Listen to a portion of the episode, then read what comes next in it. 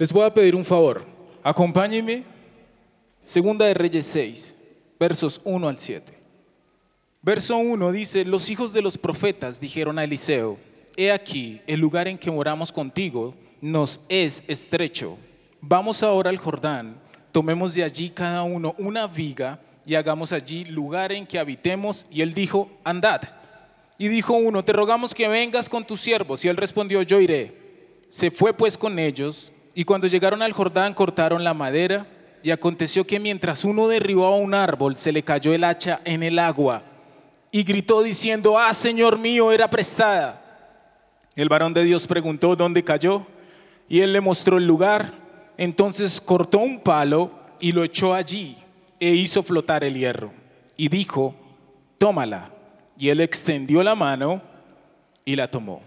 Padre Dios, oramos en esta tarde para que la revelación de tu palabra venga a nuestras vidas. Que tú puedas escribir tu palabra en nuestros corazones y en nuestras mentes para ponerla por obra. Toma este momento, quita toda sabiduría humana, toda palabra humana y que sea la visitación completa, la manifestación de tu espíritu en medio nuestro en esta tarde. Lo pedimos en el nombre de Jesús. Amén. Amén. Algunos han leído esta cita bíblica, para otros es nueva hoy, pero quiero decirles que esta cita bíblica, como ustedes y yo la estuvimos leyendo, inicia con algo muy importante y es, inicia con una iniciativa. Los profetas le dijeron a este gran varón, que era el profeta mayor, llamémoslo así, ven, lo que pasa es que el espacio en el que estamos es muy estrecho. Necesitamos más espacio porque hemos crecido mucho.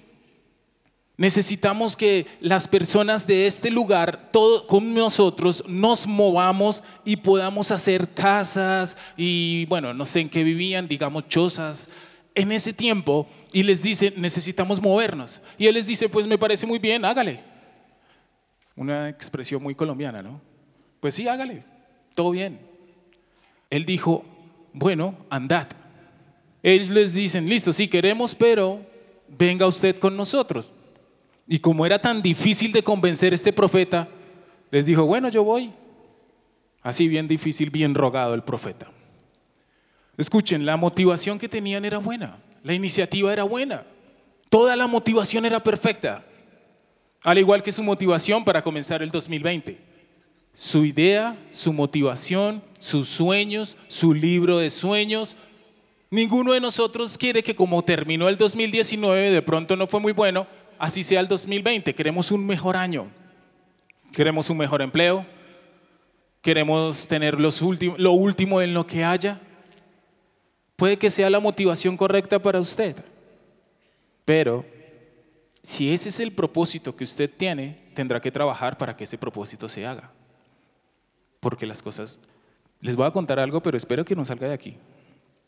Si ven a mi papá en la calle, no le van a decir, ay, usted es el papá de Mardonio. Lógico, el color me delata. Pero escuche, cuando yo era más pequeño, con mis hermanos, yo tengo dos hermanos, uno mayor que yo, que desde que tengo memoria tiene 12 centímetros más que yo, y uno menor que yo. Y nosotros llegábamos de la universidad o del colegio, mi hermano mayor y yo siempre estábamos como más cerquita en edad. Y llegábamos y pues imagínense, nosotros estamos en crecimiento, entonces nos da hambre. Como estábamos en crecimiento y nos daba hambre, lo único que hacíamos era abrir la nevera. Abríamos la nevera y desocupábamos la nevera.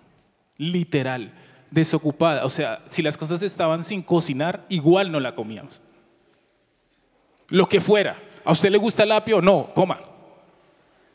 Lo que fuera. Porque creíamos que por arte de magia, al otro día, a los dos días, la nevera iba a aparecer llena totalmente. Y sí pasaba. Sí pasaba. Ahora que ya soy responsable de una casa, me doy cuenta que eso no pasa así. Entonces no, no es como antes. Yo no es que a veces lo he intentado, cierro la nevera y la abro y sigue igual de vacía. Para todo propósito se necesita que haya un trabajo. Míreme esto.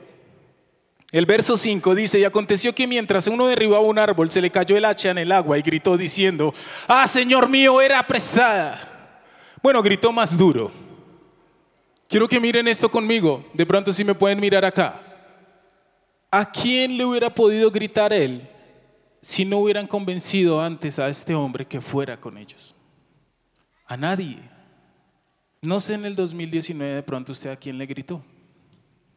O de pronto a quién le contó sus cosas. Pero pudo que no haya sido la persona correcta. Puede que haya sido a descargar tu corazón con la persona no correcta. Puede que una noche esas donde uno se siente como que está bajo de nota y como que quiere llorar. ¿Por qué? No sé. Eso pasa le haya contado todas sus cosas a una persona que no es la persona correcta. A veces le gritamos a la persona no correcta. ¿A quién más le podía gritar este hombre? Ustedes saben que no había nadie más que pudiera hacer el milagro que necesitaba este hombre. Esta hacha era prestada. Si usted pide prestado algo y se le pierde, tiene que pagarlo como nuevo, así esa cosa hubiera estado súper vieja. Así que él inmediatamente pensó, uy, inmediatamente pensó, me toca pagar la nueva, me toca trabajar para él, ya no puedo llevar para la casa. Empezó a crear un mundo aquí, que es el mundo que crea usted y creo yo cuando alguien pasa y no nos saluda. Pasa y no lo saluda y usted dice, uy, ya se dio cuenta. Pasa y no le habla y usted crea un mundo acá, no, es que si ve, yo sabía, él sabe que no me bañé genera un mundo súper rápido en su mente sin saber los motivos. Así que este señor decía, no, ahora me toca mirar qué hago. ¿Por qué? Porque él tiene claro que cuando el hierro cae al agua, el hierro no va a salir y va a decir, sáqueme, venga, sáqueme. No, el hierro cayó al agua y allá hasta el fondo va a dar. Ya no había nada. Y para muchos piensan, no, es que ya no hay una opción para mí. Yo voy a ir ese sábado a la iglesia, aunque ya no hay ninguna opción. Tal vez yo me estoy hundiendo en mi vida me estoy hundiendo igual que como se está hundiendo el hacha. Tal vez mi vida financiera se está hundiendo igual a como se hundió el hacha. Tal vez mi vida emocional se está hundiendo igual a como se hundió el hacha. Tal vez mi vida sentimental se está hundiendo igual, mi vida familiar. Cualquier razón que usted tenga para decir, en mi vida está pasando esto y puede que se esté hundiendo. Eso lo sabía él. Así que inmediatamente volvió, volteó y buscó la solución. La solución no era mientras mi compañero duerme, pues le quito el hacha. La solución era, necesito que algo pase. Ante una solución agresiva se necesita una medida agresiva. Si, tú necesitas una respuesta agresiva, vas a tener que tomar una medida muy agresiva. Tú verás qué, qué medida tomas. Pero cuando este hombre se volteó y le dice, oye, se me cayó el hacha, no era mía, era prestada. Ahí ya le dejo el problema, usted verá qué hace. Mi hermano más pequeño le decía a mi papá, papá, en Navidad o cuando fuera, papá, quiero un carro, gracias. Listo. O sea, ya lo pidió, ya dio gracias, ya lo embaló. Ya no podía hacer nada mi papá. Mi papá miraba y decía, pero ¿y entonces qué hago? ¿No se lo doy? Ya me dio gracias. Ya me dijo que quería. Si un hijo le pide al papá, ¿usted cree que el papá le va a decir que no? Alguien va a decir, no, pues depende, porque a veces uno no tiene. ¿Usted cree que su hijo entiende que usted no tiene? Imagínese esto.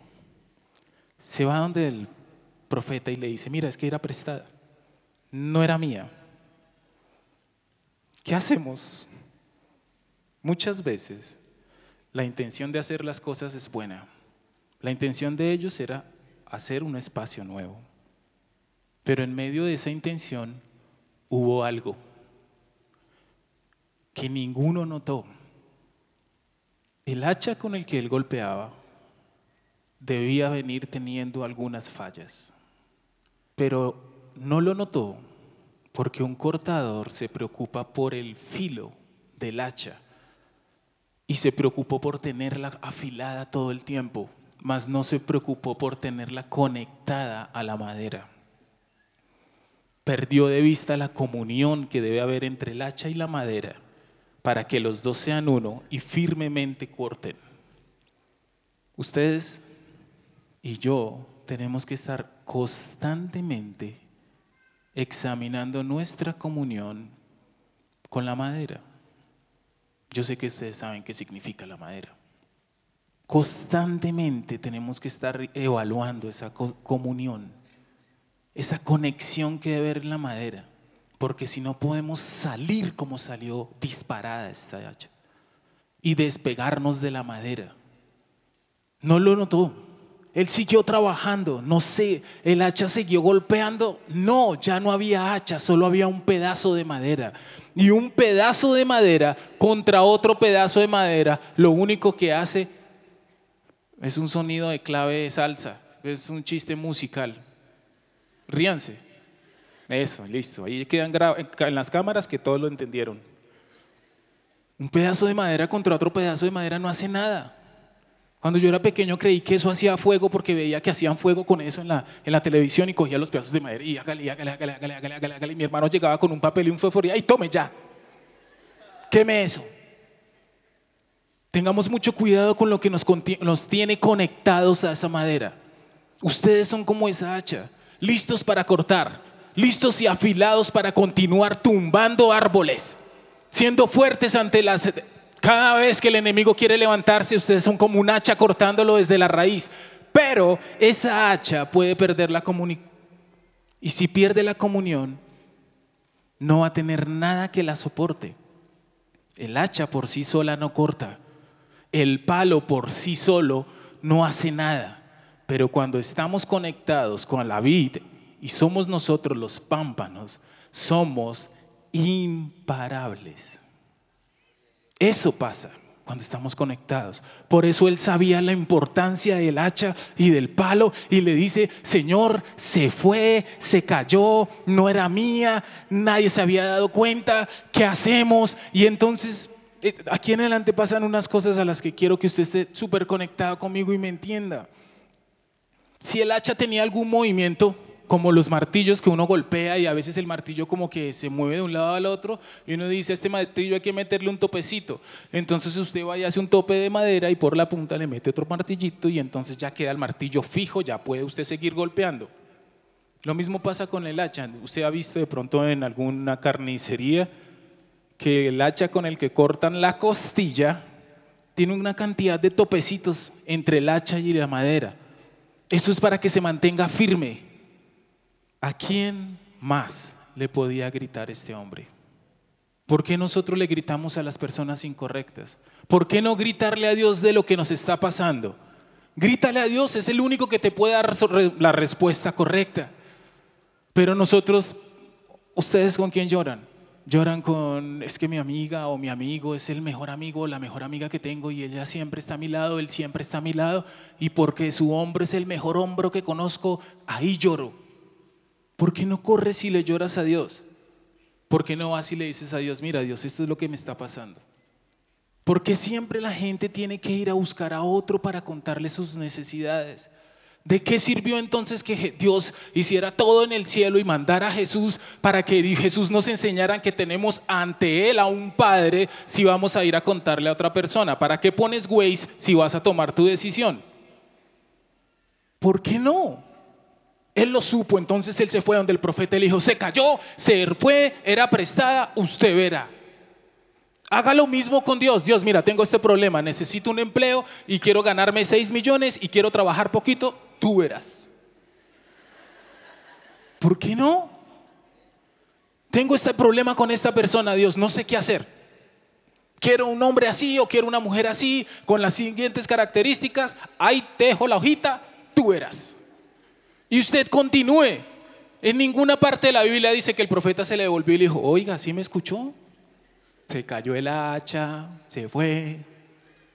No, lo dijo una única vez. Así que corre a Dios, cuéntale tus problemas a Él.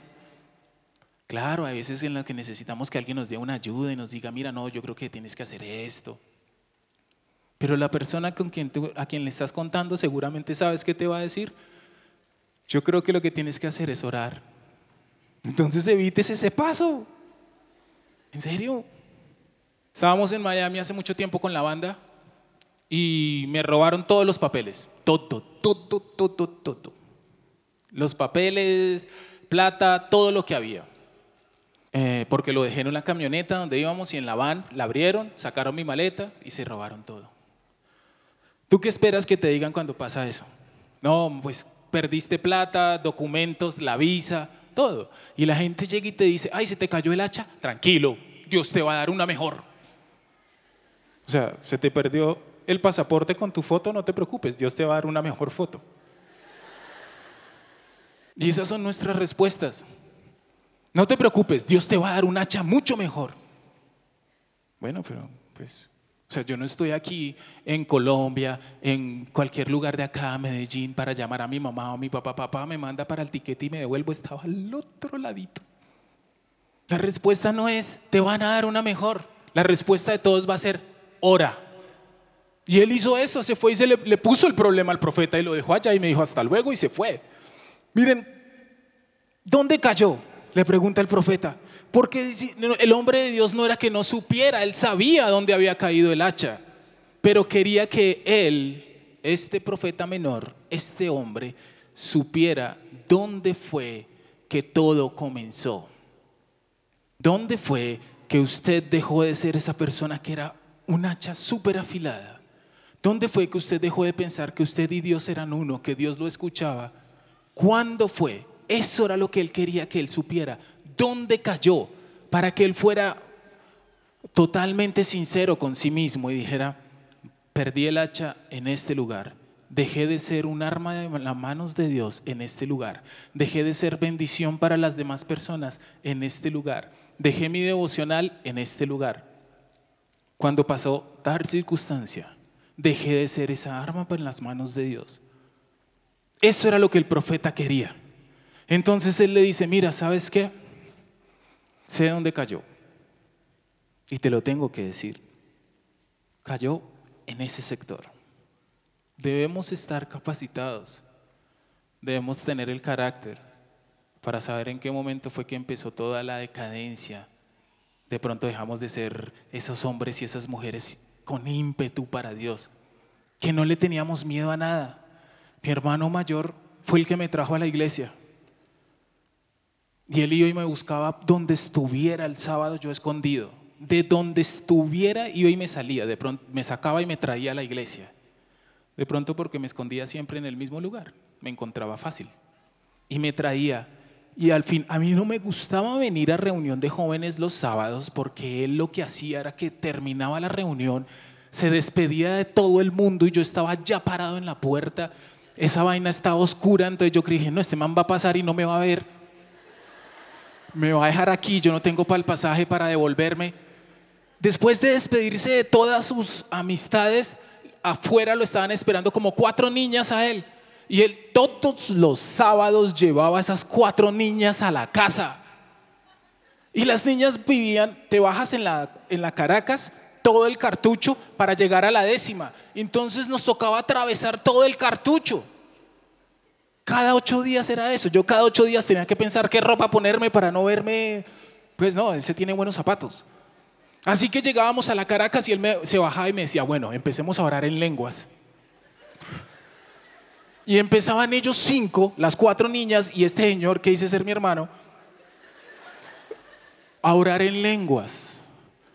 Y yo atrás mirando las lenguas, ¿para dónde iban? Porque nos miraban. Yo creo que el rostro de mi hermano cambiaba, porque cuando tú estás bajo esa presencia de Dios, tu rostro cambia inmediatamente. Y yo creo que el rostro de él era como el rostro de una pantera de color. Entonces yo lo miraba y yo decía, uy, es que nadie se nos acerca por la cara que está haciendo mi hermano. Pero nunca, en todo el tiempo que las acompañamos, nunca pasó nada, nunca nadie se acercó. Porque cuando tú eres parte de lo que Dios quiere, nada que no venga de Él se te puede acercar. Nada. Solamente tienes que voltearte y decirle, se me cayó el hacha, usted verá. Pero hay un punto donde perdemos todo. Hay un punto donde nos cansamos. Y en ese punto es en el que Dios te dice, Independiente de cuántos años lleves en la iglesia, cuántos días, si vienes hoy por primera vez, Dios te dice, bueno, ¿y cuándo pasó? ¿Y dónde pasó? Debes ser sincero contigo mismo. ¿Cuándo pasó? Mira, pasó tal día. ¿Dónde pasó? Pasó aquí, mira, ahí fue donde se me cayó el hacha y dejé de ser esa herramienta en tus manos. Quisiera ilustrarlos y que me acompañaran a dos cosas. Lo primero, sé que no es lógico lo que vamos a hacer. pero lo vamos a hacer para que ustedes también como que se pongan, como que entiendan un poco lo que entendí yo. Nos vamos a poner del lado de la madera. Para mí es fácil. Nos vamos a poner del lado de la madera. Se soltó el palo, se soltó el hacha, se fue. ¿Usted qué cree que sintió? Uy, se fue un peso. El problema fue que el, profeta siguió golpeando y mandó el golpe y madera contra madera. Y él quedó, mm, se fue el peso. Pero cuando pasó eso, la madera dijo, ¡ah, qué descanso! ¡Qué descanso! Se fue. Pero escuchen, ustedes y yo sabemos que un pedazo de madera no es un hacha, ¿cierto que sí? ¿Es un hacha un pedazo de madera? ¿Cierto que no? Aquí yo tengo un hacha. Un segundo. ¿Esto es un hacha? Esto es un pedazo de madera, pesado, fuerte como para golpear. Pero es un pedazo de madera, no es un hacha. A veces nosotros llegamos con pedazos de madera que son nuestro corazón herido, que son nuestros sentimientos vueltos nada, que es una familia que está destruida, que es un ministerio que no avanza. Llegamos con pedazos de madera a tratar de cortar y damos golpes y golpes, pero son solo madera. Y seguimos dando golpes, pero son solo madera. Esto no es un hacha y ustedes lo saben. Esto es solo madera. ¿Qué tienes en la mano? ¿Un corazón roto? ¿Qué tienes en la mano? ¿Tristeza por todo lo que pasó? ¿Te rompieron el corazón? ¿Te dio tristeza por eso? De pronto en el trabajo ya no te están como aburriendo, te quieren sacar del trabajo. ¿Estás triste por eso? ¿Sientes que eres un pedazo de madera que ya no puedes golpear como antes y cortar como antes? Eso tienes en la mano. Yo tengo en la mano un pedazo de madera. La Biblia dice que Eliseo fue y cortó otro pedazo de madera. ¿Por qué?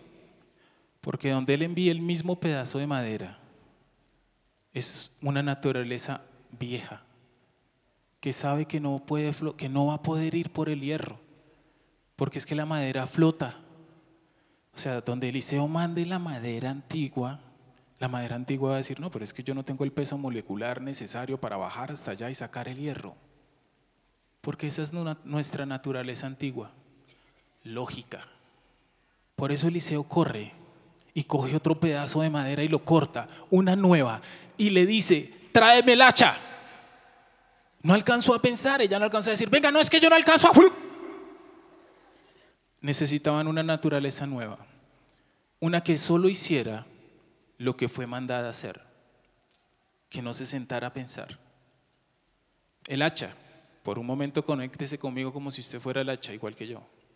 Usted se imagina el hacha diciendo, bueno, bajé al agua, uy, qué tranquilidad, ya voy para abajo, uy, qué delicia, por fin soy libre, eso es cuánto me debían. Imagínese, yo cortándole el árbol, nunca me dieron las gracias, lo único que hacían era cortarme y sacarme filo. Teníamos un evento en tal lugar y entonces después de eso, que entonces vamos a la parte política, que después de esto vamos a esto, vamos a esto y vamos a esto. Todo el tiempo es cortando y sacándome filo y nunca nadie me ha dado las gracias. Y yo trabajando fuerte y lo único que hacen es dele por la mañana al hacha, dele al hacha por la tarde y nunca nadie se preocupa por mí. ¿Cuánto me deben?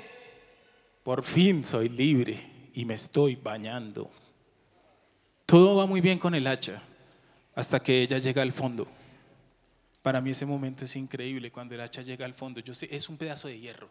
Yo sé que ustedes dirán, pero es que un pedazo de hierro no puede pensar. Yo sé que no, un pedazo de hierro no piensa, no siente, tampoco ora. Pero piense en un momento que usted es ese, ese pedazo de hierro, llega al fondo y dice, bueno, ya llegué al fondo y aquí qué? ¿Dónde están mis hermanos hierro? ¿Dónde están mis hermanos hacha? ¿Dónde está la persona que todo el tiempo me cortaba y me aplicaba aceite y después cortaba el árbol conmigo? Ahora sí estoy solo. Para mí, ese pedazo de hierro en ese momento dijo, ahí, ¿qué fue lo que hice? ¿Qué me pasó? ¿Qué hago aquí? ¿Cómo llegué hasta este punto? Levantó su mirada y para mí inmediatamente lo envuelve una presencia de él. Porque ese momento donde él dice, ¿qué hago aquí? ¿Qué me pasó? ¿Cómo llegué hasta aquí abajo? ¿Qué pasó con mi vida? ¿Cómo permití que los demás jugaran conmigo? ¿Cómo permití que me hirieran? ¿Por qué no tomé la decisión de alejarme? ¿Por qué no tomé la decisión? Ese momento es un momento de arrepentimiento del hacha, del hierro. Entonces, tan pronto como el hierro toca el piso y levanta la mirada y dice, no, ¿y ahora cómo salgo de acá? Inmediatamente lo envuelve su presencia. Y para mí, este pedazo de hierro hizo una oración que me gustaría que pudieran leer conmigo. Imagínenselo a él, solo. Ninguno de los pescados que estaba ahí al fondo podía ayudarlo. Por más tiburón, por más ballena, por más que fuera, ninguno podía ayudarlo. Solo él podía tomar la determinación, así como solo usted hoy puede tomar la determinación de salir del fondo. Y arranca este pedazo de hierro a decir lo siguiente, atrapado en tu presencia, solo quiero sentarme a tus pies. Me cautivo este momento santo. Nunca me quiero ir. No busco bendiciones, no me debes nada, Jesús.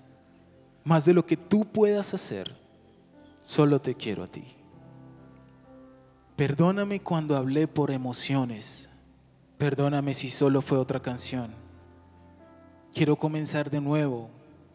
Abro mi corazón a ti. Perdóname cuando vine con mi agenda. Perdóname cuando no dependí de ti. Quiero comenzar de nuevo. Abro mi corazón a ti.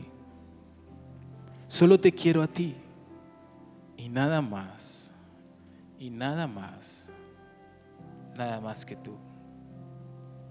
Termina la oración del hierro levanta la mirada y que ve esto. Ahora les explico, ¿qué es esto? Inmediatamente en el cielo estaba pasando algo. Todos han escuchado y han visto el huerto del Hexemaní, ¿cierto? Les dije que no podían enviar el mismo pedazo de madera, se necesitaba un intercambio, una nueva naturaleza. Está Jesús en el huerto de Hexemaní. En lo posible, aparta de mí esta copa, mas no se haga mi voluntad, sino que se haga la tuya. Y el Padre con todo el dolor de su corazón lo mira y le dice, no puedo apartar esta copa de ti. Pero ¿por qué no? Si no he cometido pecado, siempre te he buscado, siempre he hecho lo bueno para ti. Y le dice, ¿Sabes por qué no puedo apartar esta copa de ti? Porque mi corazón no puede vivir sin Mardonio. Mi corazón no puede vivir sin cada uno de los que está aquí. Prefiero dejar de vivir contigo, hijo, a dejarlos a ellos. Es la única razón para lo cual usted y yo somos indispensables como hijos de Dios. Para nada más. Así que cuando el hacha levanta la mirada va bajando un pedazo de madera sonriendo diciéndole, mira, alguien me mandó por ti porque hay alguien arriba que no puede vivir sin ti. Hay alguien allá arriba que está interesado en lo que tú eres, no en lo que tú representas, no en tu dolor ni en tu tristeza. Está preocupado por quién tú, tú, tú, tú y tú eres. Y estando el hacha en el piso y levantando la mirada y ve que viene un pedazo de madera bajando, diciéndole, oye, me mandaron por ti y de aquí vamos a salir a triunfar los dos. Se acabó tu tristeza, se acabó tu soledad. ¿Estabas enfermo o estabas enferma? Hoy se acabó eso. ¿Qué hace para poder subirla? Tiene que conectarse con ella. Y tan pronto se conecta, vuelve la comunión. Hay que conectarnos. Y nada más. Hay que conectarnos. Y nada más. Ella dijo, no quiero nada más, no me debes nada, estoy envuelto aquí. Jesús, tú no me debes nada. ¿Qué te debe Jesús a ti? ¿Qué te debe a ti? Nada les voy a poder, pongámonos de pie.